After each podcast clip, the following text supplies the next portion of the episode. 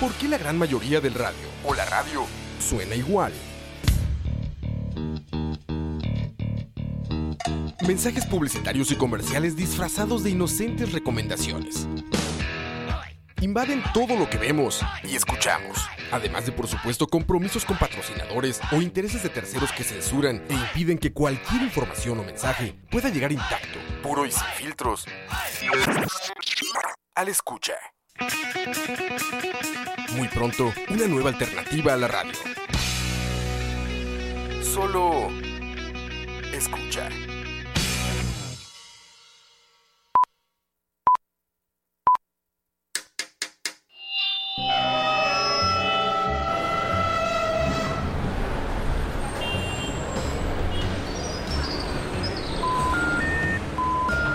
Detrás del audio, un viaje a través de la música, efectos, ambientes sonoros, en fin, todo lo relacionado con la producción sonora en el cine y la televisión. Detrás del audio. Quítese. Es un detrás de cámara, pero de audio. Soundtracks, bandas sonoras, compositores, folies, información inútil pero interesante sobre la producción audiovisual haciendo énfasis en el sonido. Detrás del audio, empezamos.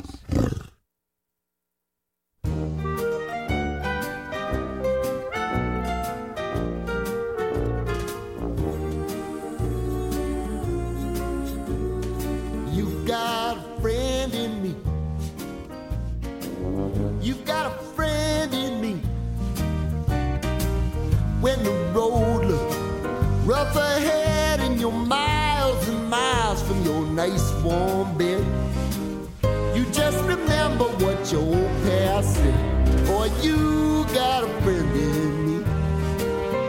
Yeah, you got a friend in me.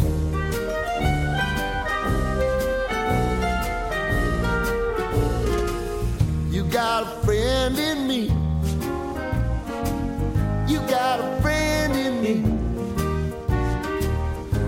Es en español? Yo soy tu amigo fiel. A ver, yo soy tu amigo fiel. A ver. A ver, karaoke, el karaoke, dale. Eh, Exacto, pues tienes en español. Tienes problemas, yo también. Y ¿En ahí es- serio? sí, así es como dice. Ah, no sabía. Sí, es que esa película, la, se- la segunda creo que fue, yo trabajaba eh, proyectando películas Ah, en sí, algún cierto. momento Ajá. y me tocó proyectar el estreno de la Toy Story 2 en el Ah, diciembre de 1998. creo. Híjole, hace Sí. poquito. Nada más Sí. que 21 años. 98, 99. Vamos no para acuerdo 21 bien. años ya Exacto, sí. Exacto, hace 20 años. Pero me acuerdo la canción porque obviamente yo soy terminada la película y los créditos, yo soy tu amigo, fiel. Y ya te lo sabías de memoria, te Ah, sabías sí, los me sabía diálogos. todos los diálogos, todavía me sé los diálogos de memoria, sí. Pero no les voy a actuar en la película. Bueno, buenas noches a todas las personas que están con nosotros acompañándonos. A todes. acá- a todos, perdón. A todos. A todos, a todos. Y a, todos. Y a, y- a, to- no, A- y a- y a todis. A todos. To- sí. A to- a a todos. A todos. Exacto. Exacto. Ahí, ahí- el swahili de, de Alex. Muy Un, bien. un- un lenguaje que aprendí en mis viajes allá a, a África. Eh, simplemente en mis viajes. Yo básicamente lo dejaría ahí, o sea, en mis viajes. un, un lenguaje que me inventé en mis viajes. Exacto, eso es más, yo creo más creíble y ustedes entenderán. Bueno, Alexander Sosa, el dictador de este podcast, le saludan y acompañado Sí, sí, por... Alejandro el charlatán de este podcast. Puede ser de más todavía, pero. No, sos de- charlatán siempre. Sí, exactamente. Sí. Es más, se lo voy a poner así. Ahora que veníamos en el carro camino para acá, me dijo, cállese. Déjeme hablar. Usted habla mucho. Sí, yo sí, tengo testigos. Yo, yo tratando de contar una historia y Exacto. Alejandro siempre intentando terminarle. Yo, no, que no, no Exacto, puede ni exacto. terminar. Dijo, Cállese, déjeme hablar. Yo, exactamente. Eso va a pasar aquí en este podcast. Entonces, para que sepan, necesitamos testigos. Vale que todo queda grabado, quedan Exacto, las todo queda grabado y hay pruebas. Hay evidencias. Bueno, hoy, Como los títulos de. esta noche, empezamos con la canción de Toy Story 1, ¿verdad?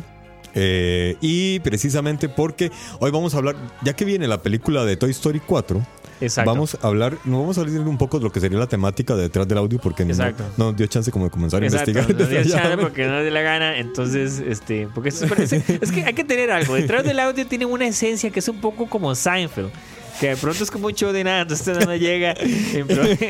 y buscamos información que ya Exacto. tenemos o en nuestra memoria o en Exacto, Google. exacto. Es como un poco como Mozart cuando dice, Principalmente en "Ay, ya tengo la composición aquí en la cabeza y ahí va saliendo. Básicamente eso es. Y bueno, Entonces, ya que se nos aproxima Toy Story 4, decidimos hablar de lo que es en sí la labor de Pixar, De Pixar. no tanto de una sola película, sino de Correcto. Pixar en general.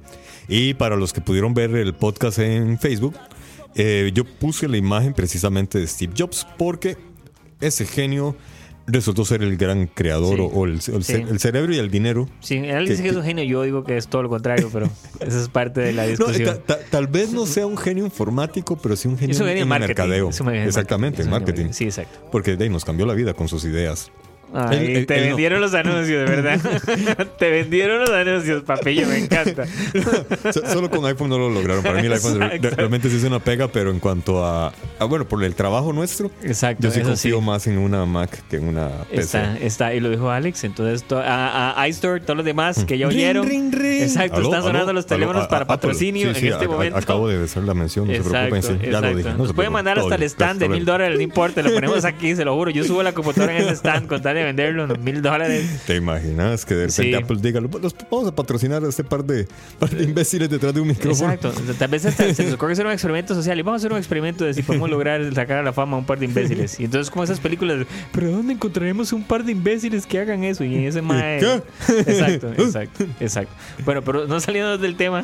Exactamente. Exacto. Bueno, ¿cómo empezó esta locura de Pixar? Pixar, es que Pixar, la historia de Pixar es verdaderamente fascinante porque Sí, es como muy random, pero a la vez es como. Tiene, tiene una razón de ser, pero es random en el sentido de cómo una cosa llevó a la otra y llevó a la otra, ¿verdad? y terminó en esta, En, en esta en esta casa en que está ahora, que vamos a ver cómo les va. Exacto.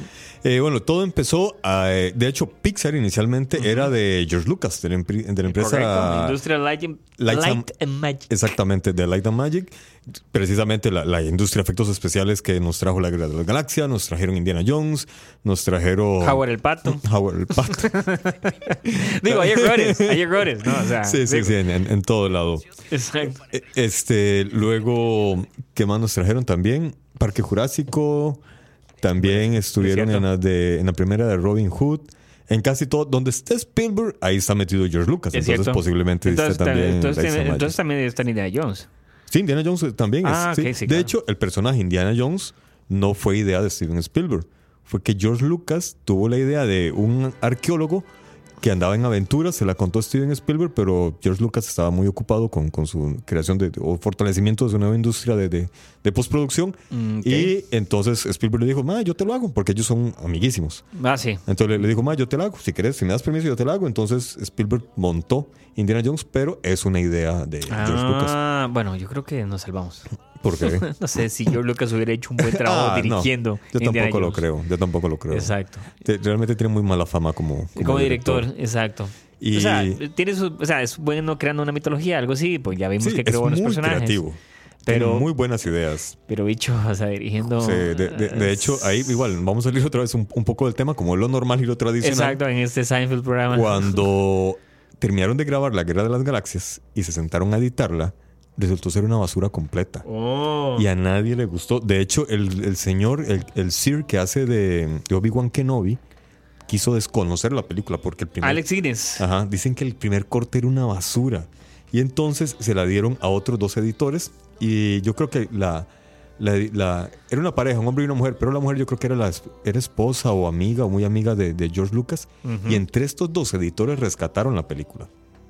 Pero dicen de que la Ah. primera era una basura. O sea, gente que sí sabía cómo editar. Exactamente, gente que sí sabía editar. Y Es que es increíble, ¿verdad? Es donde uno ve que tal vez son de esos trabajos que uno no le da tanto mérito en la industria. Bueno, no es que no le Casi mérito. nadie le da mérito. Pero correcto, es decir, o sea, todo el mundo te habla del director, te habla... Sí, de los actores principalmente. Exacto. Pero lo que vemos que logra una buena edición es, Ajá. Es, es bárbaro, ¿verdad? Es decir, Te puede rescatar o hundir un guion. te puede rescatar un un guion, exactamente. En este caso lo rescataron. eh, no sé si habrá alguna. No, no, no sé de ninguna de, de ningún buen guion que, el, que, el- que la edición la- le haya traído abajo. Me imagino que han de haber, Sí, pero sí, seguramente es que, no, no nos llega. Sí, exacto, nunca llegarán. Nadie Pero, sabrá que existieron. Entonces, sigamos con la historia de Pixar. Una vez que. eh, exacto. Pi- Pixar es división, exacto. de- Exactamente, era de, de, de Light and que Magic. tenía otro nombre, no me acuerdo, para ver si estaba. Era como, exacto, nada más era de Computer Graphics Division. Ajá, exactamente. Y. Ah, bueno, ¿ves? Mientras- Aquí está, perdón. Ajá. Dice, producía secuencias animadas, entre otras para películas como Star Trek, También. Ah, ve. Ah, y el joven Sherlock Holmes, eso es muy importante. El joven Sherlock Mm. Holmes, hay una escena donde hay un caballero de vidrio, como que una, hay una escena donde una alucinación de un caballero que está formado de cristales de la iglesia es completamente animado y lucha con el personaje principal. ¿Por qué es tan importante este personaje? Porque la primera vez ever, ever, ever de todo, ever que se usa un personaje animado en computadora. ¿En un- serio? Exacto. Esa es la primera vez que logran hacer eso y meterlo en un Ah. film. Entonces es como. Me imagino pues si lo hicieron de Sherlock Holmes, como por si se la pelaban, nadie lo. nadie nadie le importaba. Se va a dar cuenta. Exacto, pero bueno. ¿eh? Solamente los que van a las sesiones de medianoche ya en, en California. Exacto. Eh, ¿Qué haces, amigo? Eso es lo que yo pagué por ver. Y bueno, mientras eso se estaba dando en, en la industria del cine, Exacto. por otro lado, eh, Steve Jobs O sea, no- notes el guion que está haciendo Alex, ¿verdad? Ah, Como así, ya empieza a y- hacer y- historias y- y paralelas, ¿verdad? paralelas, ¿verdad? Exacto. Mientras tanto, en las oficinas de Steve Jobs. Exacto. Exacto, exacto. Exacto. Ahí debería ser el sonido de la maga arrancando, pero no lo tenemos. Este, resulta ser de que Steve Jobs comenzaba a fortalecer su empresa, Apple, que se dedicaban a hacer computadoras para trabajos precisamente Claro. de diseño y de producción. Eh, ahí fue, se dio algo curioso. Steve Jobs fue uno de los fundadores de Apple, eh, junto con Wozniak. Ujú. Cuando, creo que fue en los 90, a finales de los 90, Apple entró en crisis económica. Sí. Wi- Windows se le fue arribísima gracias Sí. al gran plagio de, de Bill Gates. ¿Ves? Para darle más. ese es el primer Exacto, cambio de giro. Exacto. El, primer villano, punto de exacto, giro en porque el no sabían así es, ¿verdad? Sí, sí. Llegó, eh, es que Steve Jobs, por ah, confiado, exacto. le comentó a, a Gates la idea ahora, que él tenía ahora, para ahora. su sistema. Seamos sinceros, ¿verdad? Eso es, eso es el famoso ladrón que roba ladrón, ¿verdad? Porque, primeramente, o sea, la- la- la- la- todo lo que hizo Steve Jobs Él se lo trajo de. Xerox, ¿verdad? Sí, o sea, él sí. fue a Xerox. Exacto, él fue a Xerox. Steve Jobs fue a Xerox y les dijo, más, enséñame qué están trabajando ahorita. Y el más vio un proyecto que los más tenían ahí como de desarrollo. El más dijo, esto es mío, lo trajo, lo implementó él y él lo vendió como de él. Bueno, se, se lo comentó a Wozniak, quien era el genio. Exacto. y Que Wozniak Wozniak es el computín y él lo desarrolló. Y después, de ladrón que ladrón y toda la vida tiene karma y todo se paga, aprendan la Ajá. lección de hoy. todo en la vida se paga, ¿ok? Vamos a hacer un... Necesitamos esos, esos efectos aquí para hacer esos sonidos porque, nuestras eh, eh, porque el karma amigo tiene que soportar estos efectos de sonido de Alex. Ay, ay, yo soy bendecido. Uy, uy.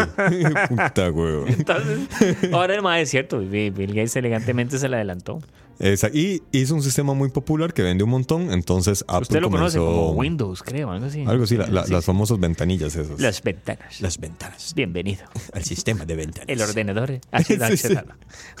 Eh, resulta ser de que eh, entraron en crisis económica. Steve Jobs contrató al gerente de mercadeo de Pepsi. De Pepsi. Ujú. Y el gerente de mercadeo de Pepsi hizo un estudio de, eh, en Apple y dijo, hay que despedir a Steve Jobs. Eh, perdón, exacto. Excuse me. Hay que despedir al señor que me contrató. Exacto. Es el que Ya me está contrató, que no importa. Despidieron a Steve Jobs. De hecho, vean, esa información seguramente mucha gente la conoce y si no, ya, ya lo pueden ver en sus películas Exacto. o Y si no, en exclusiva aquí en, Sí. detrás del audio.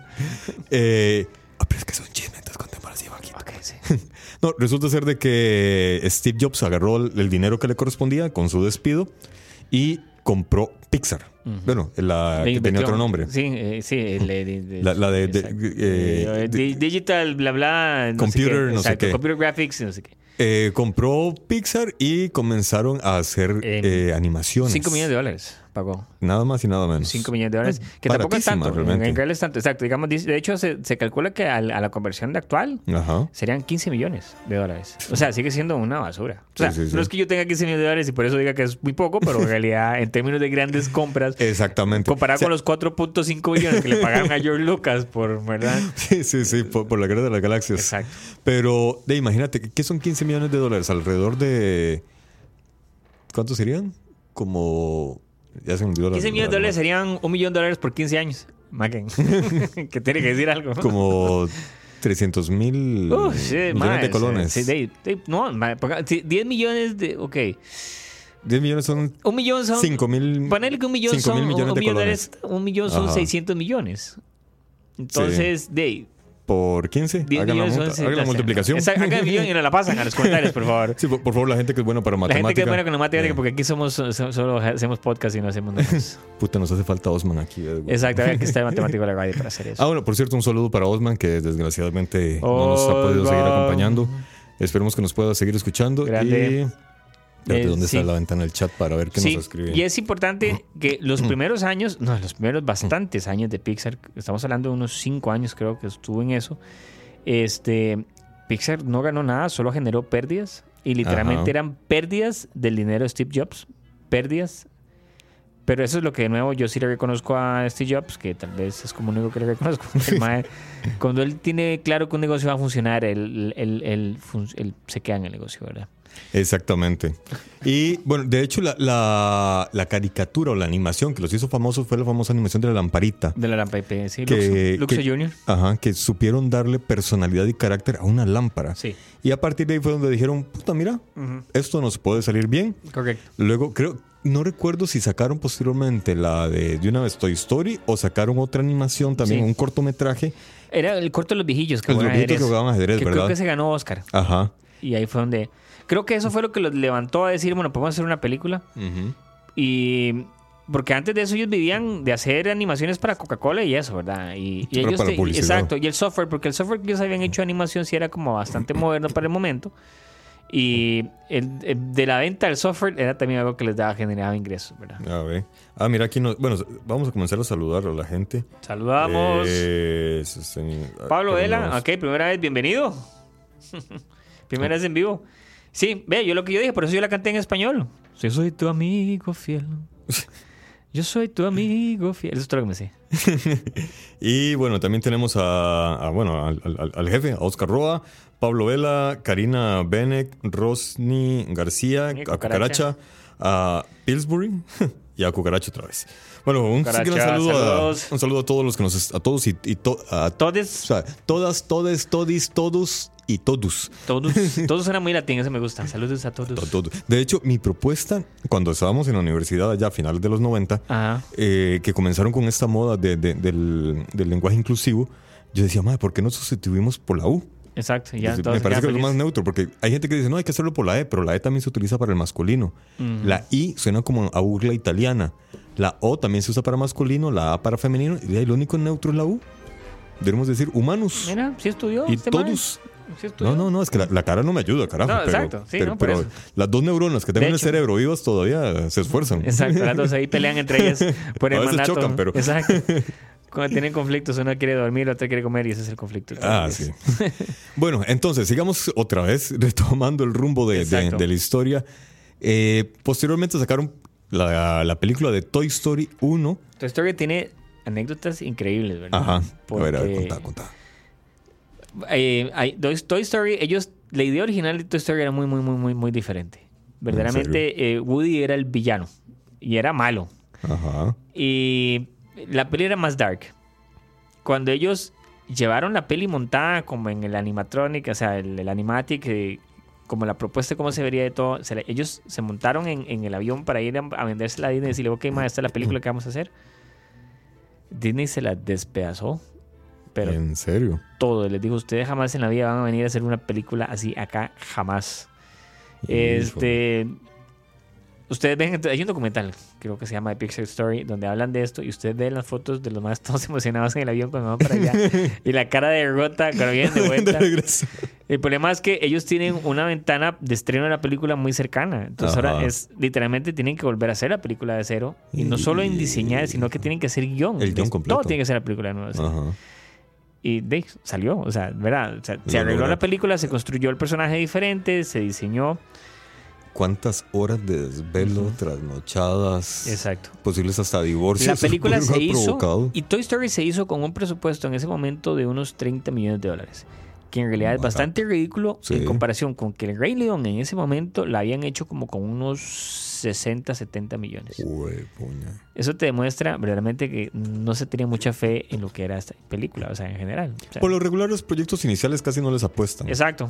Como a- Y, y más en cosas tan. detrás del audio. Como detrás del audio. por- Exacto. si saben de algún patrocinador, por exacto, favor. exacto. Que, así, porque algún día van a contar la historia. ¿Te acuerdas? Vamos a hablar de la historia detrás Sí, del audio. Todo comenzó en un estudio. Pero un saludo también para Chuyen, que también se acaba de conectar. Este, Chuyen. ah, bueno, para Toy Story, el músico que se contrató en ese momento fue a Don Randall Stewart Newman, conocido como Ronnie Stewart, quien también eh, posteriormente siguió trabajando muy cercanamente con, con la, peli- con la empresa Pixar y sigue haciendo música para ellos. porque posteriormente también hizo Toy Story 2, Toy Story 3 y eh, también es el involucrado en la música de Toy Story 4. Ahí está, Daisy Entonces, como que él ya se sabe, se sabe el, El feeling. el feeling de, la- de las, de Exacto. las películas. ¿Y qué feeling le da, definitivamente? Todo esto tiene un feeling. Sí. la- sí. De, de hecho, Toy Story es la película que marcó una pauta en lo que serían películas de animación. Correcto. A animación 3D, ¿verdad? A Exacto. partir de ahí fue cuando todos dijeron, ok, este es el parámetro y de aquí no podemos bajar. Todo lo que ustedes ven ahora en adelante, esta película es la papá de todo. Exactamente. Y bueno, eh, dado el gran éxito que tuvo Pixar con, con sus películas, alguien en Apple Ajá. dijo, ay, mira, ¿se acuerdan de aquel, de- ¿se acuerdan de- del que nos fundó? Exacto. Que despedimos y ahora le está yendo bien allá y nosotros seguimos de- en picada así en, Exacto. en caída, caída. libre sin, pa- sin paracaídas. Porque mejor no traemos a, a Steve Jobs de vuelta. Se traen a Steve Jobs de vuelta a su propia empresa, a, a Macintosh. Y Steve. Ah, bueno, y, y hay otro detalle. Sí. Cuando el jefe de mercadeo de, de Pepsi o el ex jefe de mercadeo de Pepsi despide a Steve Jobs, le dice, Mae, o sea, tome en cuenta que no es algo personal. Es algo, es algo de negocio nada más. Exacto, algo personal. Cuando recontratan a Steve Jobs, él despide de mercadeo, le dice, ¿sabe qué? Lo mío sí es personal. Uh, y así el drop de Mike, así, ¿verdad? Hablando del karma. Mel Serger 1087 dice, yo no me imagino verla en inglés, la peli ni la canción. Yo estoy totalmente de acuerdo. Fíjate que me pasa, a mí me pasa algo muy interesante con las películas animadas. Tengo que admitir que yo admiro mucho el doblaje en español Ajá. que hacen de las películas animadas en general. Me parece fantástico. Sí, y incluso me gusta a veces más la elección de voz para personajes que hacen en español que en inglés. Sí. No, no sé si será porque es, es por nuestro sentido del humor o Exacto, nuestro carácter. el- creo que es algo ¿verdad? como el- el- Sí. la, la esencia, como le ponen, ¿verdad? Porque el, humor gringo, al menos en, en cine gringo, yo no soy muy fan de la comedia gringa. Como que o sea, hay ciertos gags, ciertos chistes que me gustan, pero, pero no soy muy fan de sentarme a ver una película de comedia gringa. La comedia británica me parece un poco más, más llevadera porque es mucho más sarcástica, pero aún así Sí. se- ellos, obvio, y es obvio, buscan chistes de su contexto. Entonces, son muchos chistes que no entendemos. Eh, por ejemplo, eh, no tiene nada que ver con Pixar, pero la película de, de Shrek, el burro, Claro. el burro tiene que ser derbez. Derbez, Si, totalmente. si uno ve la versión, porque de hecho hice el experimento de ver esa película, la versión en inglés con Eddie Murphy, Sí. es como... Y es que Murphy, exacto, como decimos, mm, es, es bueno, pero es un humor muy para ellos, tiene Sí, algo. Pero, y, o exactamente. sea, y en cambio Derbez. Y dice aquí, es como ver los Simpsons, dice Mel Serra, claro, es como ver los Simpsons. Sí, sí, Ahora, no sé, a mí los Simpsons es que cuando, cuando hicieron el cambio de, de los, de las voces, ahí yo creo que me perdieron un Ta- poco. Las voces originales me gustaban. también puede ser eso, que nosotros como nos criamos ya con una voz de... Ya, ya- Claro. y se nos, se nos acuñó en Bueno, el cerebro. eso es cierto, incluso me, me pasa en películas, es decir, tal vez Mm. ahora pues uno que es más viejo y ahora como que uno medio sí speak English, ¿verdad? Entonces uno tal vez sí oye un poco más de películas en inglés. Pero eh, de, cuando uno estaba chiquillo las veía en Canal 6, las películas que uno Sí. veía en español. Entonces, por ejemplo, yo Volver al futuro, no puedo ver todo en inglés. Ma, yo tengo que ver Volver al futuro en español. Me encanta ver Volver al futuro en español porque las voces de los maes son las voces con las que yo crecí. De, de hecho, la, la voz de Christopher Lloyd, el caso del del Exacto. científico, a mí cuando lo oigo en inglés, yo qué raro esa voz, no, Esa no es la voz de no le esa va. no es la voz del Doc. ¡Hey, Doc! Y, y- Doc! y no le va, y no le va. realmente. Exacto, entonces es lo que uno siente. Yo, yo, yo tengo volver al futuro para mí es en español. Pues sí, entonces sí, tiene toda la razón Meltzer eh, 1087, porque sí, a mí también me pasó lo mismo con, con las películas animadas. Yo prefiero ver la, la Sí. versión en español, Sí. 100%. A mí me pasó un caso muy interesante. Nunca me había pasado cuando compré. Había un, un- antes había una cosa que se llamaba DVD. Para los centennials. Para los había una cosa DVD. Ah, no, y no lleguemos a los DH, ¿verdad? Bueno, no les, no, no les voy a mentir. Un día eso tuve que explicarle a alguien que era un Atari. En serio. Y tuve que meterme a internet y enseñarle fotos. Híjole. Ahí sí me sentí como, bueno, una mierda, una mierda, una mierda arqueológica. Te voy a enseñar con lo que jugábamos cuando éramos pequeños. Y la vara es, este, se- ya se me olvidó que te iba a hablar del, del, del, de que estábamos hablando del, ah, el tío el DVD y era uno de los increíbles. Ajá. Y el DVD venía, el doblaje en español venía en español neutro, español mexicano, español argentino, eh, y español. y español y castellano. y castellano. Sí, no, entonces ver, ver- ver al señor increíble en Argentina es una cosa espeluznante. Che, una es cosa increíble. Es increíble. Está cargando. Yo no sabía que existía ese tipo de doblaje así que te lo tienen yo. tan espectacular. Yo pensé que para América Latina nos mandaban. Eh, Uno neutro, exacto. Sí. Y cuando vi que había mexicano, argentino, neutro, yo dije, no, ¿qué es esto? Por lo regular, la- los, los doblajes para América Latina son mexicanos, venezolanos Sí. Y creo que en Chile también hacen doblaje. En Video Record, Buenos Aires, Argentina. Ah, oye, sí, sí, sí, doblado sí, al cierto. español en Video Record. Desvinculado del inglés. Desvinculado del inglés. Yo me acuerdo, eso lo usamos en un curso de radio. Desvinculado del inglés en video. Ah, bueno, eh, yo, yo siempre pensé que todos la- la- las- los doblajes eran así genéricos para toda América. Latina. Que los españoles allá con su rollo. De hecho, lo, lo que hacen los españoles, que tanto lo criticamos, me parece una buena medida para, Claro. ayudar, para fortalecer el mercado de ellos. Sí, pero bueno, ellos lo hicieron por otra razón, ¿verdad? O sea, ahí hay que entender que, que el- la decisión de doblar el castellano todo es de Franco. Y Franco lo hace por lo mismo, para filtrar todo lo que entra y con el cuento de doblar al español, lo oye antes y lo censuraba. Ah, hombre. Como Pequeño detalle. exacto, pequeño detalle que se quedó, ¿verdad? Sí, lo que Eh, pasa es que castellano, a- a- ahora, eh, ahora la excusa es para defender el idioma. Exacto, en la defensa del Y idioma. La defensa de- del idioma y también para fortalecer el mercado in- eh, Claro. interno español, porque entonces hay gente constantemente la- trabajando, haciendo ¿qué- traducciones, perdón, haciendo eh, doblajes, pero no solo de las animadas, es que en España Sí. todas las películas Todo, son todo, dobladas todo. a español castellano. Entonces vemos a, a George Lucas, no, perdón, a, a Luke. Skywalker diciendo, ah, Joder. joder, es Joder. mi padre. Hombre, que ha sido mi padre todo este tiempo, venga. Joder. Usa la fuerza. Loco. la fuerza. Usa, usa la fuerza. Dice Arjona, yo soy argentino, pero no me gustan los doblajes en Argentina, prefiero neutro, ¿verdad? Es que hay algún Ah. neutro que está Oye, muy yo bien. pensé que Arjona era, era guatemalteco mexicano. No, él- él- él puede- Arjona puede ser lo que él sea. Es un artista que ha trascendido fronteras. Bueno, hay, hay que reconocerle, como bien dice el adagio sabio popular, la música nos transporta a otros lugares. Como por ejemplo, cuando digo Arjona, me transporto a, A otro, otro bar. Sí. Ok, es más, ahora que hablamos de doblajes, o sea, nos vamos a desvincular todo esto, Pisa, pero es cierto. Por ejemplo, en los doblajes, ¿cómo hay actores a los que uno ya les, as- as- les asigna una voz en español? Sí. Digo, Will Smith, el man que hace la voz de Will Smith en español, ese man es la voz Sí. de Will Smith. o sea, de, de hecho, el príncipe del rap en inglés es como. um, Exacto. Y entonces usted sabe que cada vez que Will Smith hace una película en español, ese mae es el que llama para hacer la voz y usted relaciona esa voz con ese mae. Es, es, De, de hecho, es vacilón porque ya en las películas que, que él hace actualmente, que ya, que, ellos, que ya sale con la voz de negro, sé que Sí, todo. Yo digo, madre, no. Exacto, no te va a quedar con la voz de- del príncipe Rap. ¡Hey! ¿Cómo sí. va, señor Phil? ¿Cómo estás, hombre? El más negro de en, mis la, en la amigos. única que sí, que sí sentí que la voz de él le iba es en la película en la de Lo, lo imposible. ¿No cómo es? La, la, el- la que él queda pobre y tiene que criar al hijo. Ah, busca la felicidad. Busca la felicidad. Es la única película que yo digo, sí, que es- esa sí la veo en inglés con la voz de él. Sí, sí, porque Pero es el drama de es él. Sí, porque porque es si drama. novela con la voz del príncipe Rap, porque no se casa. ¡Eh, ¿Qué voy a hacer? no, ya no tengo dinero, hermano! Oye, ya, ¿por qué no me acompañas? acompáñame, déjame, ayúdame, a los cantones ya. Sí, sí, sí, sí. Tengo un niño aquí que tengo que criar yo. Soy del mundo, dice Arjona. Ok. Saludos, Ok. Arjona. Hay algo, hay algo muy interesante Yo que soy pasa. mundano, no del mundo. Pasa algo muy interesante con, con, con, con Pixar a raíz de Toy Story y del boom que genera Toy Story, que ya vimos que genera un boom en la parte de las películas animadas, Ajá. que viene después este eh, Fox, ¿verdad? Que hace películas, este, viene las de Kung Fu Panda y esos son de DreamWorks. Ajá, también, de que también- DreamWorks.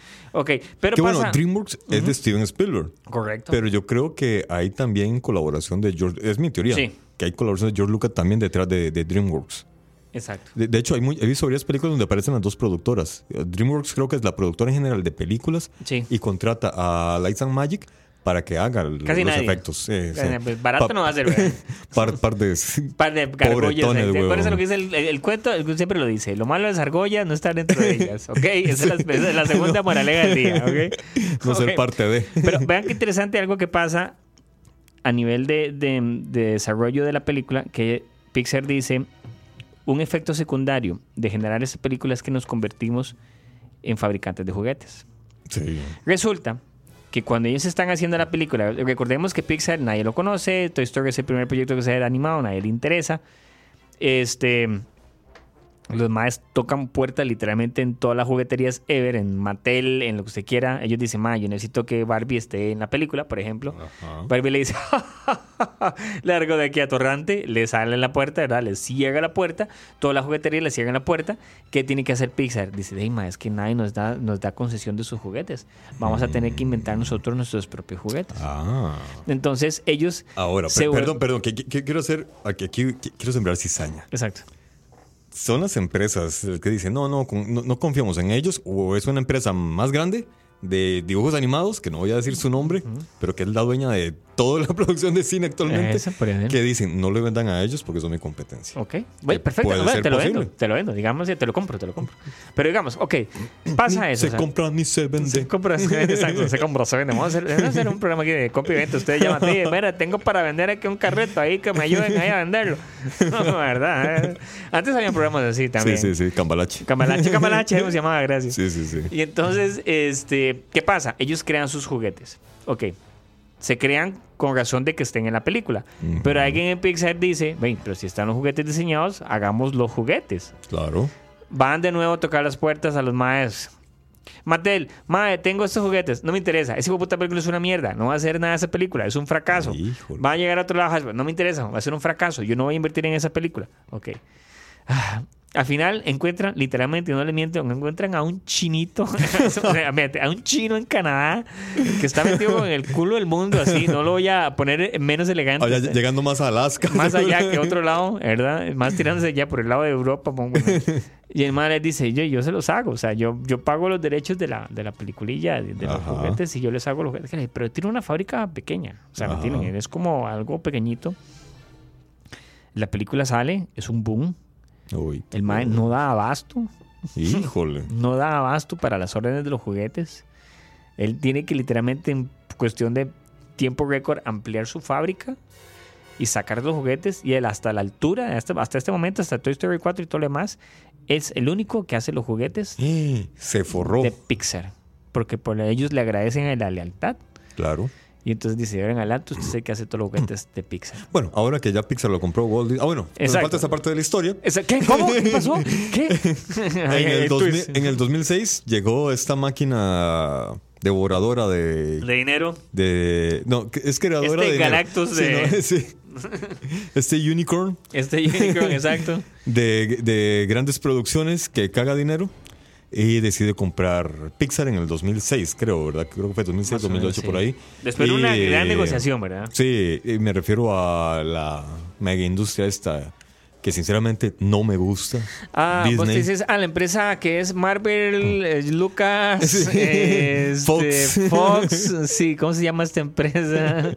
Sí, sí. Entonces llegó Disney en esta actitud monopólica, Claro. decide comprar Pixar, Sí. le ofrece, ¿cuánto le pagaron a, a Steven Jobs? Exacto, que Como- Jobs- es muy interesante eso también, porque Steve Jobs va a ser el accionista principal de Pixar, se vuelve el accionista más importante de Disney, ¿verdad? Y man tiene una, un puesto en la directiva de Tenía. Disney. Sí, sí. bueno, todavía lo tiene, nada más que nadie lo sienta. Oh, wow. Chiste Entonces- negro. Tum, entonces- tum, tum, tum. Exacto, sí, sí. O puedo decir chiste negro porque yo soy de piel oscura. Exacto, es- exacto. Él puede decirlo, ustedes no lo ven, pero es- Ustedes no, porque ya sería racismo. Exacto. Pero sí, básicamente él quedó como miembro de la junta directiva. O sea, entiéndese como alguien que. eh, eh, Moraleja número 3.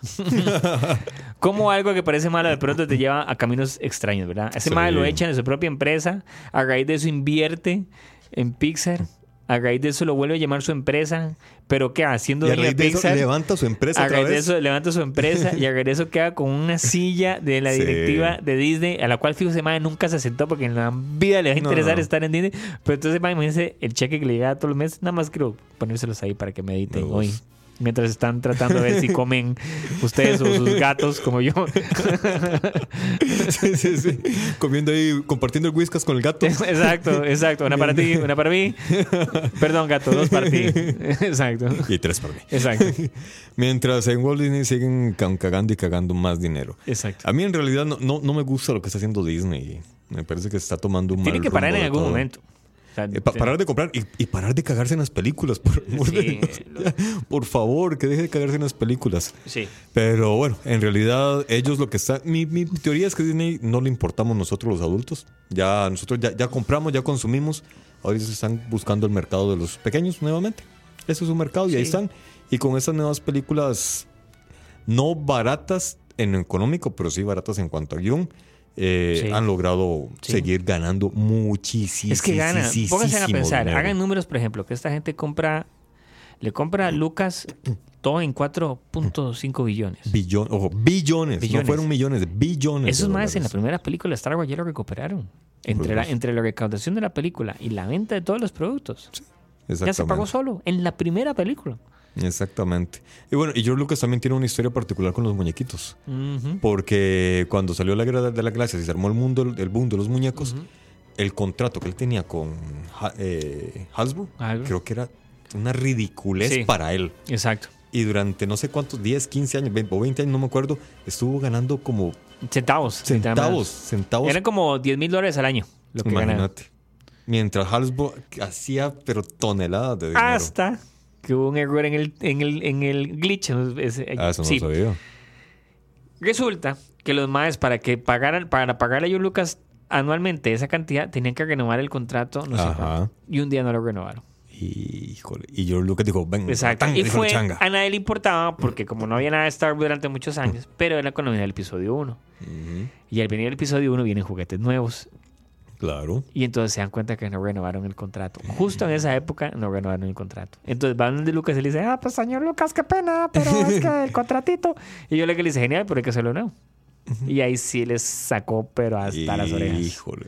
De vos. Ahora, George Lucas sí tiene una, una actitud muy particular porque ese es como muy dado a ayudar a la gente. Tengo entendido que mucho del dinero que él, que él obtuvo compró un terreno para casas eh, no, no, no de beneficencia, pero sí baratas. Ajá. Para gente de, de- de- de no tantos recursos. Ok. Entonces que- creo que fue compró un terreno y montó una ciudad para gente así. Creo que él tiene como una mentalidad muy, muy colaboradora. Muy, muy, muy y, de, y de hecho, eh, parte de las ganancias de, la primera película, Ujú.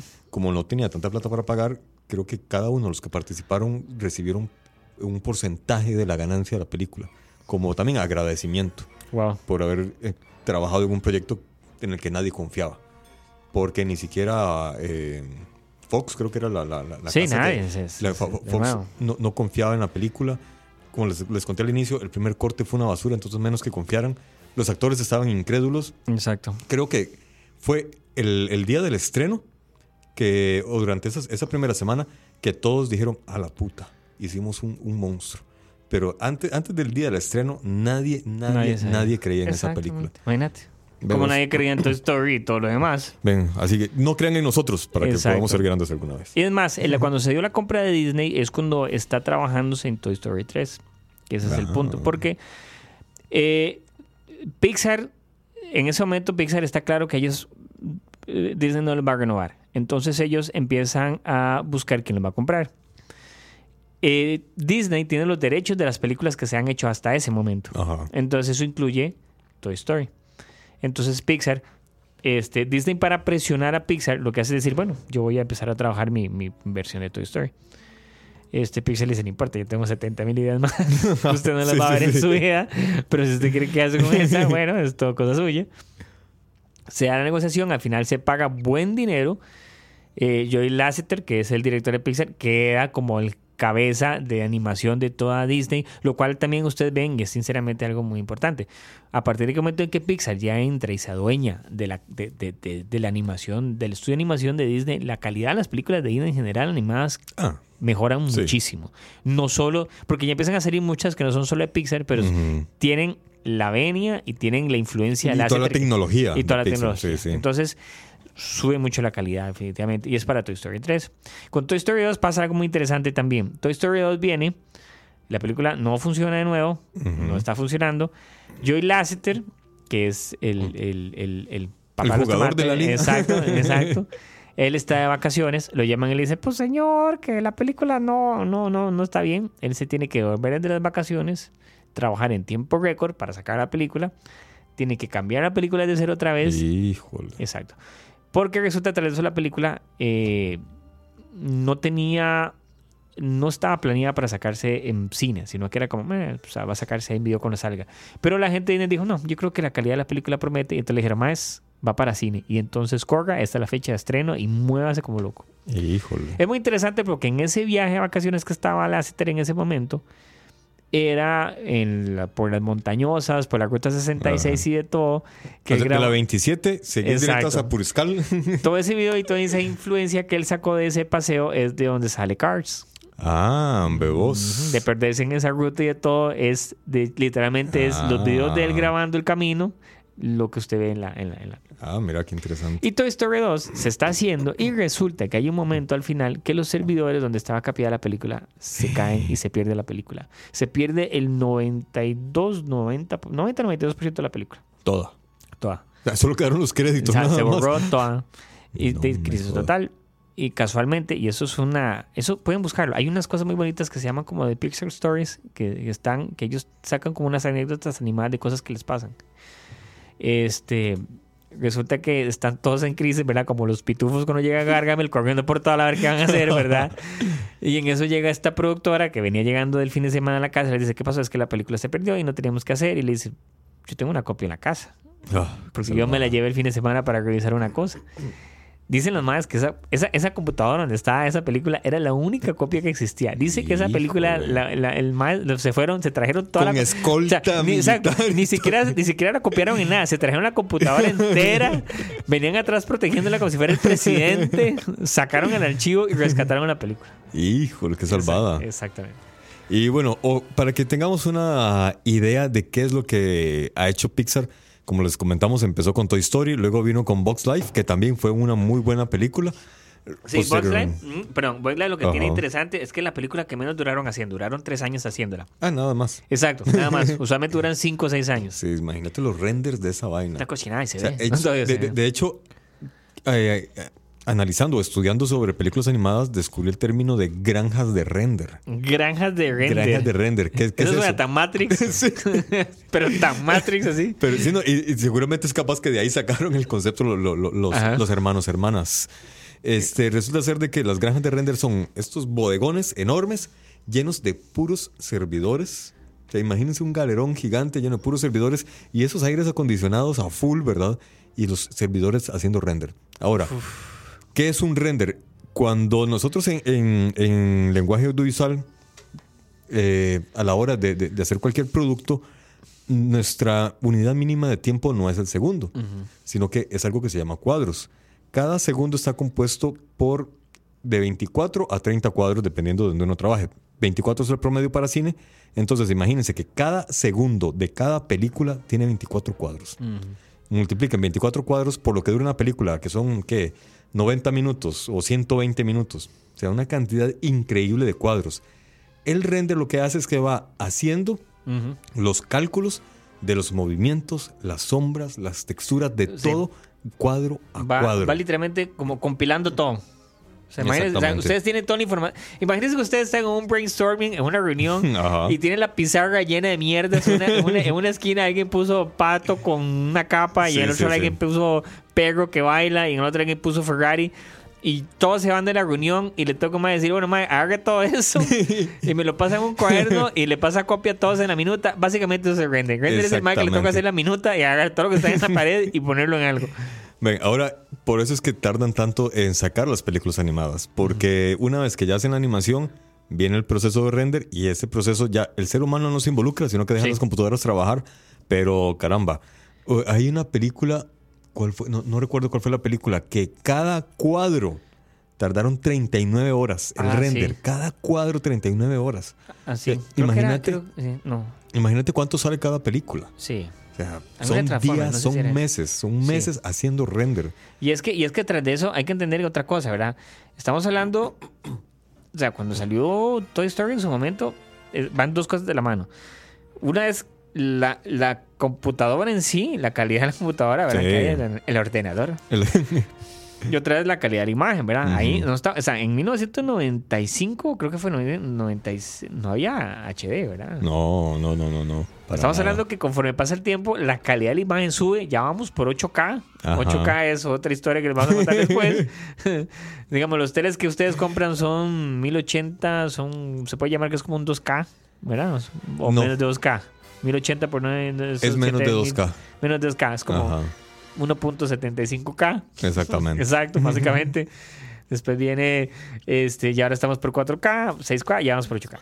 Creo que pasa con todo ese montón de Ks, que ese montón de Ks para los editores y demás se vuelven cacas, porque Sí. eso implica más trabajo, más resolución, computadores más potentes Ajá. y el tiempo de render que estamos hablando Se- se duplica, triplica, cuatriplica, ¿verdad? Y eso para proyectarlo en salas de cine televisores Exacto, donde a todo el mundo le que- vale un pito. Para pasarle, una, para pasarle en Betamax, para que lo pongan en, en un Para que, canal. para que se metan en esas páginas donde ponen las películas pirateadas grabadas con cámara. Exacto, y cada cuadro con layers, como dice Chuyin, claro, cada cuadro tiene N layers y entonces, exacto. Sí, no, y, y esa es otra, porque por ejemplo, en el caso de las películas como Toy Story. Todo para que ustedes que- lo vean en el celular cuando van en el bus. Sí, exactamente. Exacto. En Toy Story tenemos el- el- los fondos, ¿verdad? El background, donde allá a lo lejos vemos los árboles, las montañas, eso es un layer. Luego más cerca tenemos otras casas. Otro layer son los carros donde pasan. Otro layer es un personaje. Otro layer es otro personaje. Y puña, y así sigue y sigue y sigue. Y en sigue realidad sigue. son cifras increíblemente complicadas Eh, claro. pa- para ir haciendo ese trabajo. Este, bueno, seguimos con la labor de Pixar. Luego sacaron Monster Inc., que también es Sí, un cintón. Y sí. es más, Monster Inc. hizo algo que también eh, le rompió el cerebro a todo el mundo y fue el pelaje de Sullivan. Sí, es cierto. Que de repente el pelo de Sullivan era muy realista y se movía Es como cierto. si fuera un cabello real. Ahí- no, eh, creo que todo empezó con Final Fantasy. Que hay una toma en Final Fantasy donde la chica Ah, sí. Es, está en, en un abismo y se le mueve el cabello y uno dice, "Ma, es pelo real. pelo real. Y- Es pelo real. Y es algo muy interesante eso, ¿verdad? Como Pixar en cierta forma en cada película ellos tienen esa forma de que logran desarrollar algo más, algo más, Sí. ¿verdad? Van, van metiendo, en- es el cabello, Sí, es, es el lenguaje, es, es wow, o sea, y, y tal vez uno lo ve, y, y tal vez es que uno tiene que admirarlo porque uno no lo nota. Es decir, cuando uno ve el pelo tan natural y uno se acostumbra al pelo, uno no entiende que ese pelo alguien lloró durante Sí. siete horas en el baño. Después, No me sale, no me sale. Exacto. Alguien no Me entiende la, mío, exacto. mis pensiones, de- la cantidad de, de crisis que alguien tuvo por hacer ese bendito pelo, ¿Qué ¿verdad? hago? Exacto. Monster Inc. es muy interesante. Monster, eh, Finding Nemo, creo que. Que fue la, la siguiente a Exacto, creo que dame para. Ah, bueno, este, bueno, no, la de Box Life y creo que era Cars. ¿no? Todas salen, a Wally, todas salen en un mismo almuerzo creativo que tienen. No jodas, en serio. En una misma reunión que tienen todos y se ponen a pelotear. A alguien que le tocó después hacer el creativo de eso que estamos hablando. Hicieron todas esas ideas. Y ustedes ven, es una tras otra. que bien. Los Increíbles, por ejemplo, ¿cuál fue lo que hicieron en Los Increíbles que no habían hecho antes? Las expresiones de la cara, la forma de movimiento de los cuerpos. Ellos literalmente estudiaron a toda la gente que trabajaba en la empresa y los seguían todo el tiempo. Con los cámara, grababan los con grababan. cámaras, grababan para ver las expresiones. Sí, de, hecho, sí, sí he leído que creo que Pixar precisamente fueron los que comenzaron a, a practicar este tipo de, de animación. Correcto. Que comenzaron a grabar la- el, el elemento que iban a reproducir, ya sea humano o animal, comenzaron a grabarlo para luego subirlo a la computadora y comenzar a emular todos los movimientos Correcto. para darles ma- mayor realismo. Bueno, el agua en Finding Nemo. El, agua es increíble. El o sea, agua, o sea. hay, hay- en algunas, en otras no tanto, pero Sí. hay unas escenas. Creo Sí. que hay una escena que a mí me gustó mucho que es cuando eh, Nemo asoma la cabeza. En el, el Nemo o el papá, no me acuerdo, que asoma la cabeza al nivel de- del el pez agua. payaso del arrecife. Sí, Ah, español, ¿eh? Y, y parece que realmente lo montaron en croma. Ese Sabe, pececito. ¿verdad? Porque se ve muy, muy realista. Y bueno, como le acaba de decir Alejandro, después de Monster Inc. vino Finding Nemo, después eh, Los Increíbles. Todos hits, ¿verdad? Cars, hits, todos hits. hits. Aquí sí topamos con una que no pegó tanto, que fue Ratatouille. Sí, algo muy interesante Cars, ahora que lo decís, Cars es la película que a ellos, a nivel de, de finanzas, de ventas, les ha generado más dinero. Cars les ha generado a ellos casi 10 billones de dólares en mercadería. Y a mí me gusta, pero no me parece tan buena. A mí, como exacto, es que eso es, lo, eso es lo que me parece más interesante, exactamente. La película para mí es de las menos... Pero son juguetes, son carros. Son juguetes, sí, exactamente. Sí, es- y se volvieron ahí. locos. O sea, y ellos saben. Y se Y volvieron sobre locos todo con carros. Todos los niños. Y han vendido carro. 10 billones de dólares en juguetes. Qué No, condenado chino el que hizo los muñequitos, Y ese chino ya está, ¡uh! yo tengo dinero. Ese Y chino ya, ya se pagó tres viajes al, al El mae pasa, el estratosfera. mae, mae pasa manejando chingo así, una, una limusina enfrente de Hasbro y le dice, ¡oh! y se va. Y ya. les baila así. ¡ay! Exacto. Y ya, y dice, desgraciado. Ya. Bueno, después vino Wally. Que Wally, para mí, la, la- la maravilla de Wally es que casi no hay diálogos. Correcto. Y todo lo entendemos con gestos de robots que no tienen gestos. Y Wally es la primera película donde ellos se traen un director de fotografía que les enseña cómo la luz se comporta en una imagen. Ellos estudian la luz. Ustedes ven la luz en Wally, es diferente. Ya es literalmente fotografía. Ya alguien sentaron durante horas en el baño explicarle cómo funciona la luz. Y entonces el más lloró en el baño porque no le sale la luz. Bueno, siempre hay algo por qué llorar. Exacto. No, un director de Exacto. fotografía. No so- ah, bueno, y no solo la luz, sino el comportamiento de las cámaras, los lentes.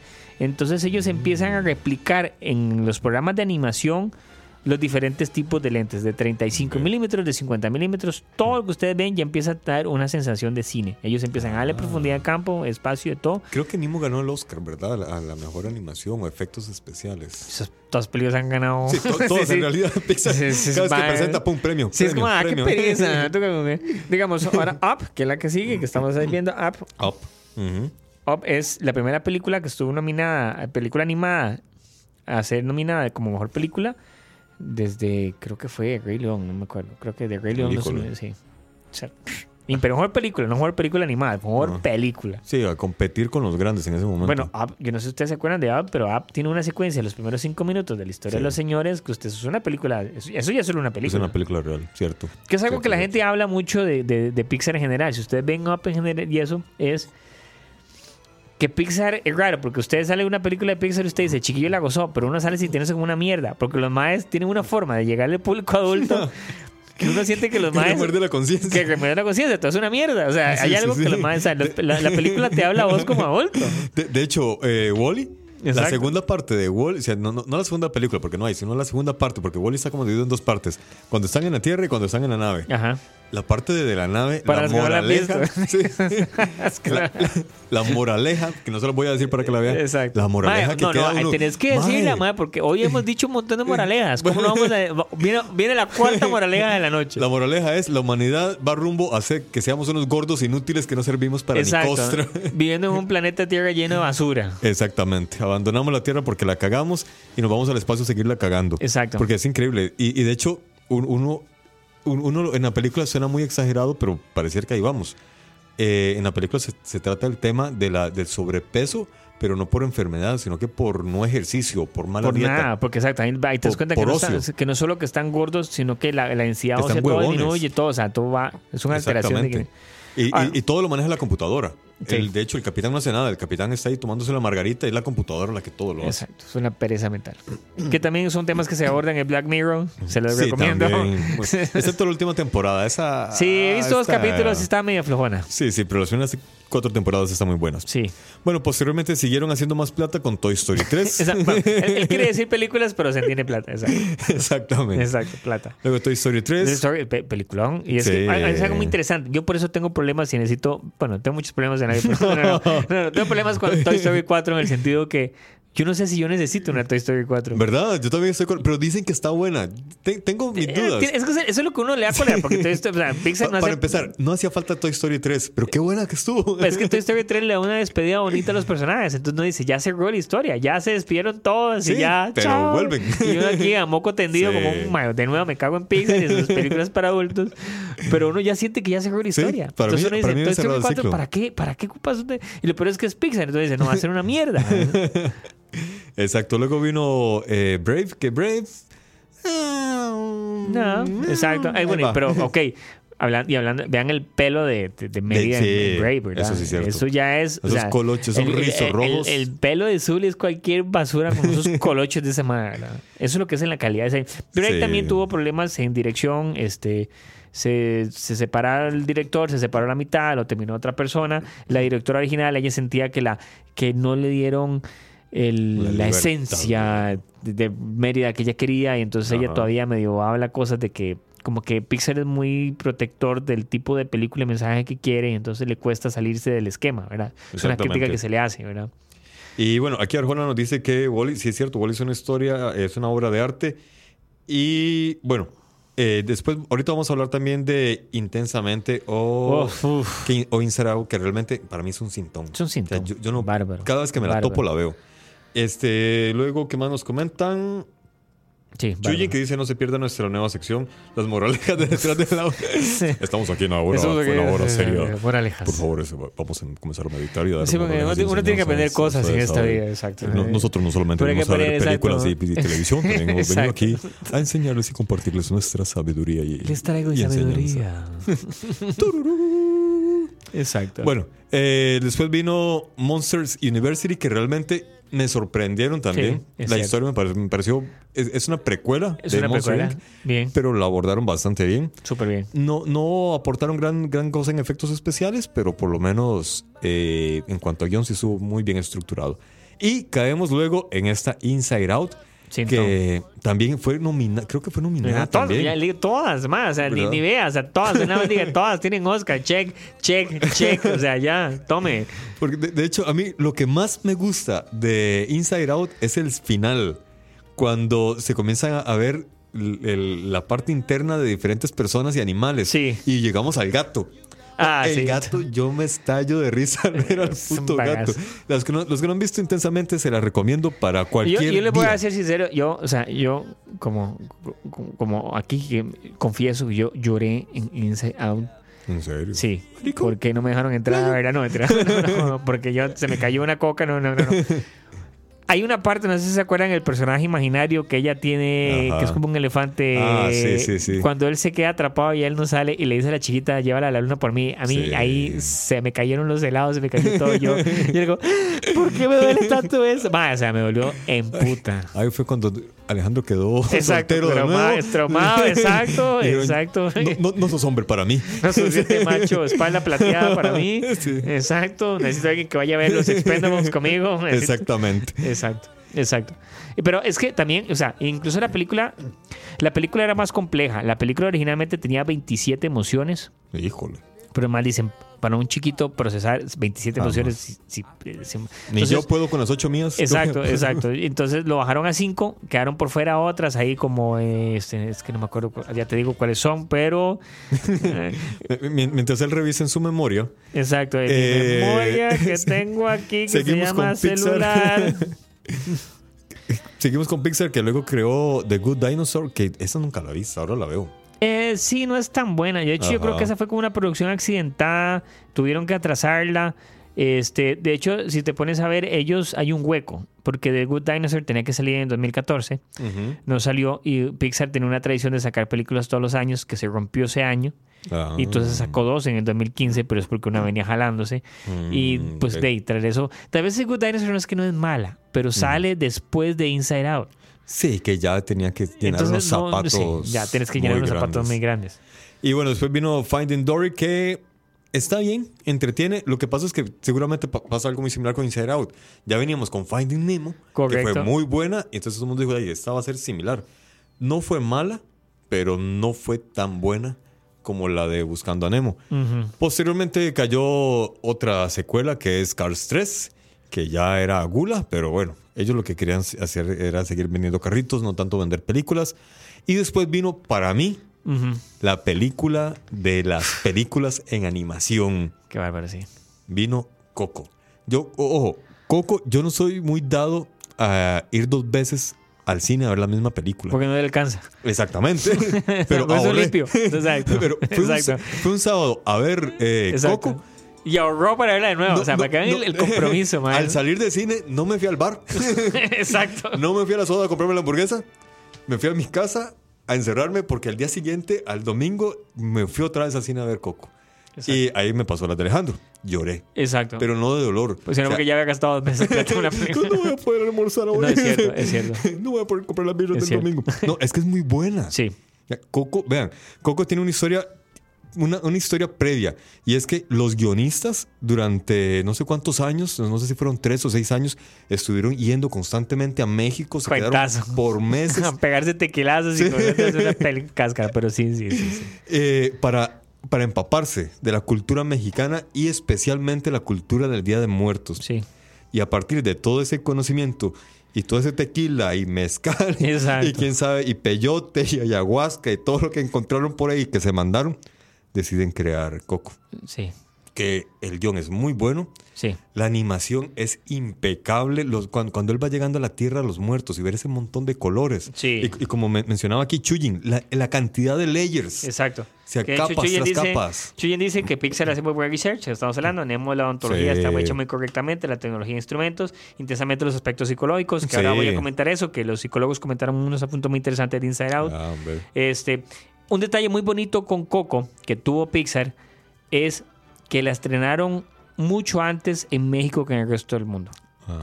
Ellos dijeron, eh, creo que se estrenó, ahí lo tenemos, ¿verdad? Coco se estrenó en noviembre 22. Ujú. Coco se estrenó casi que en octubre en México para que calzara con el Día de Muertos. Ah, bebos. Y solo en México. Sí, sí, sí. Entonces verdaderamente le dieron su lugar y lo- los chinearon. los Sí, chinearon. claro. No, y es que en realidad hicieron un gran trabajo. Y en cuanto a, a, digamos, en cuanto a diseño de, de animación, toda la película me fascinó por los colores, por las texturas, por la música, que está muy bien elaborada también. Pero cuando ya llegamos a conocer a Coco, Sí. a ver a la abuelita, no, no sé si ustedes han tenido la oportunidad de estar a la par de una persona muy mayor Ah, no. y que O sea, tienen esas arrugas bien no, vea, yo profundas se lo en la a piel decir y de nuevo. y que la piel es dura, Ajá. es tosca. Mae. Yo se lo voy a decir de verdad. Y a mí tres- esa película final, otra, o sea, otra, este más llorón ya. a mí me mató esa muy, a nivel muy personal. A, a mí me pasó muy- muy- a nivel muy personal me mató porque esa abuelita era, era mi abuela en los últimos días. Ujú. Es más, sentada igual en la silla igual, le echo un puño, una pasa. Es que usted no se hace una pasa, ¿verdad? Sí, sí, sí. Y yo veía señor y yo y decía, qué desgraciados estos más, porque realmente sí son. Así era mi Sí. abuela. Y exactamente, ella está perdida en el mundo. Son esas personas que ya están sentados ahí, que están Esperando la muerte. esperando la muerte, literalmente, respirando aire nada más, aunque suene feo, existiendo, sí. pero ya no están. Y, y- y yo decía, madre, esa era mi abuela, exactamente Ajá. así, la misma mismo pelo y todo. O sea, y uno dice, wow, ese es el nivel de detalle que tenía. Exactamente. Eh, ¿Qué era lo que nos ibas a Ah, comentar sí. de...? Que los psicólogos este, de infantiles dicen Ajá. que lo que les gusta mucho y, y- admira mucho de Inside Out es cómo ayuda a plasmar el concepto de que uno puede tener más de una emoción al mismo tiempo. O sea, como Ah, yo puedo claro. estar, este, yo puedo sentirme enojado y triste al mismo tiempo, yo puedo estar feliz y eh, asustado al mismo tiempo, ¿verdad? Ah. Porque dice que a los niños les cuesta entender el concepto de más de una emoción al mismo tiempo. Entonces, como, no entiendo, o sea, ¿qué, qué, qué es esto? Entonces, la película al final... Es como que- tener gripe y diarrea al mismo tiempo. Correcto, entonces la película, exacto, sí, y, y tener que levantarse al baño. ¿verdad? Lo que hace la película es, es una forma muy fácil de plasmarlo y enseñarte que uno puede tener más de una emoción al mismo tiempo y que está bien tenerlas. Entonces, los, o sea, muy bien. Ah, bebos. Es como la, la famosa frase amor-odio. Amor-odio, exacto. Ah, Amor- la- tristalgia. Alguien decía una vez una palabra, tristalgia. tristalgia. Tristeza y nostalgia al mismo tiempo, tristalgia. Eh, sí, está el término, sí, sí. Y bueno, eh, ya dejando Coco atrás, luego llegaron de nuevo Pixar y sacaron la secuela de Los Los, Increíbles, Increíbles muy 2, bueno. que la vi hace poco, de hecho. Sí. Está muy buena. De Muy hecho, bueno. yo, yo no le llevaba ganas, pero yo decía, ay, es una secuela, pero ¿para qué? Ya, ya- ya la primera a mí también, ya- yo ya había cerrado Claro. eh, es, es historia. Un, un- un dato muy vacilón de, de- de Los Increíbles es que el personaje de Edna Moda, Edna Ajá. Moda en inglés, la voz de Edna Moda en inglés la hace el director.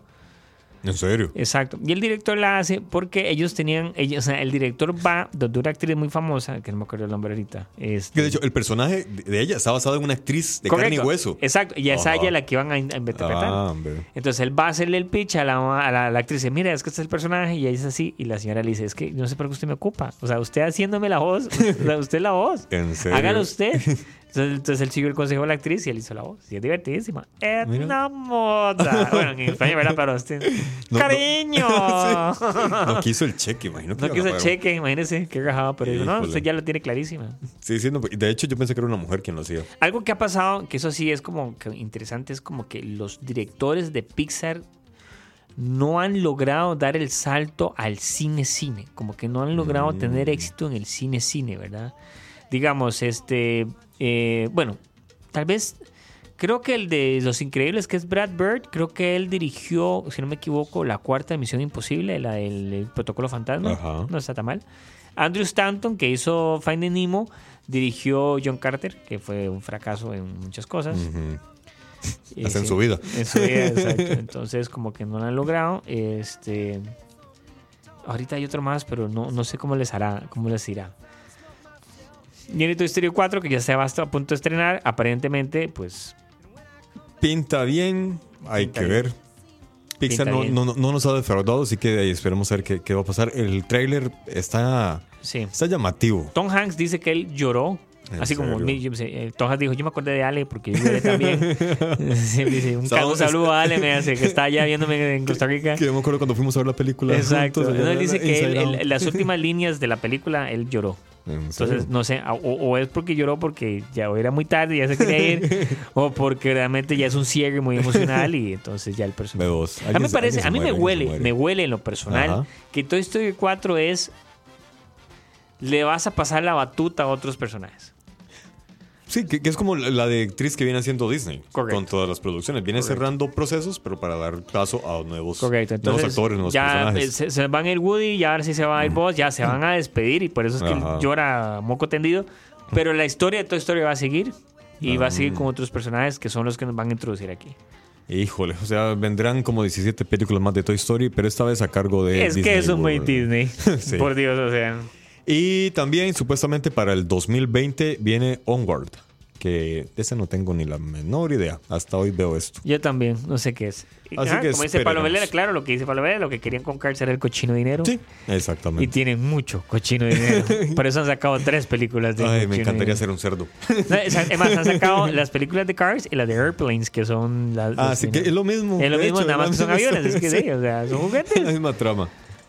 Y bueno, ya nos pasamos de la hora. Qué bueno que nos pusieron atención a este par de Invidiotas de la imbéciles, calle, este exacto. que- idiotas. pero escribimos moralejas para que vean que. A la puta, i- Ah, idiotas ¿verdad? sabios. Idiotas sabios. eh, Sabio idiota, sabio idiota. Es una canción para Arjona para que la componga.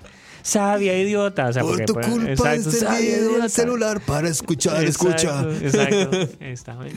Bueno, entonces Para ahora escuchar, sí. escucha y otros programas más de escucha la que estoy tirando la Ah, sí, cierto. No, es que yo tiro anuncios ahí madurísimo, ¿verdad? Ah, Aló, Roa. Sí, sí, ya estamos dando la pausa. estamos- Sí, estamos empezando. estamos sí, perdón, perdón. ya, Sí, nos, fue la hora, pero ya vamos a Sí. decirlo. ok. Sí, Sí, sí, sí. También las redes sociales vamos a decir. Exacto, exacto. Ya les va a decir Alex. O sea, Alex, da, da las redes sociales, dale. Exactamente, nos pueden oír en todas las redes sociales. Estamos en Facebook, Exacto. Instagram, Spotify. Eh, Exacto, buscan Escucha Live. exactamente, escucha live. Live. También estamos en Google. Ahí nos pueden encontrar y pueden oír toda la gama de programas que tenemos. Que, Desde juegos hasta comida, hasta política, sorteos. Exactamente. Y, as- y Y este también par de de paja. idiotas. y este par Exacto, de- y este par de idiotas. Pueden oír a este par de idiotas o a los par de idiotas del jueves o al grupo de idiotas del viernes Exacto. o al otro grupo de idiotas del lunes. Exacto. De hecho, hoy la mesa estaba como armada como para que iban a venir más idiotas. que- Bueno, entonces eh, nos vamos despidiendo. Gracias a todos los Gracias. que estuvieron escuchando Gracias por sus comentarios, de verdad. sí, sus saludos, sus aportes. Y nos vamos entonces con. Vamos, opa, vamos a ir cerrando ya. Se despide, sí, está cerrando la computadora en ese momento. Está cerrando la ventana de Wikipedia. No estoy poniendo la, despide, la- ok. la- la música ya de cierre. Se despide Ale, charlatán de la radio. Y Alexander, el director de este podcast. Y. Ahí está, Arjona está tomando nota, lindo, ya sabe, Linda, ¿verdad? Linda. tiene que dar los créditos ahí, ¿verdad? O sea, agradecer, ¿verdad? Exactamente. Sabia idiota, pero sabia idiota. Bueno, gentes, nos vamos para el carajo entonces. Chao.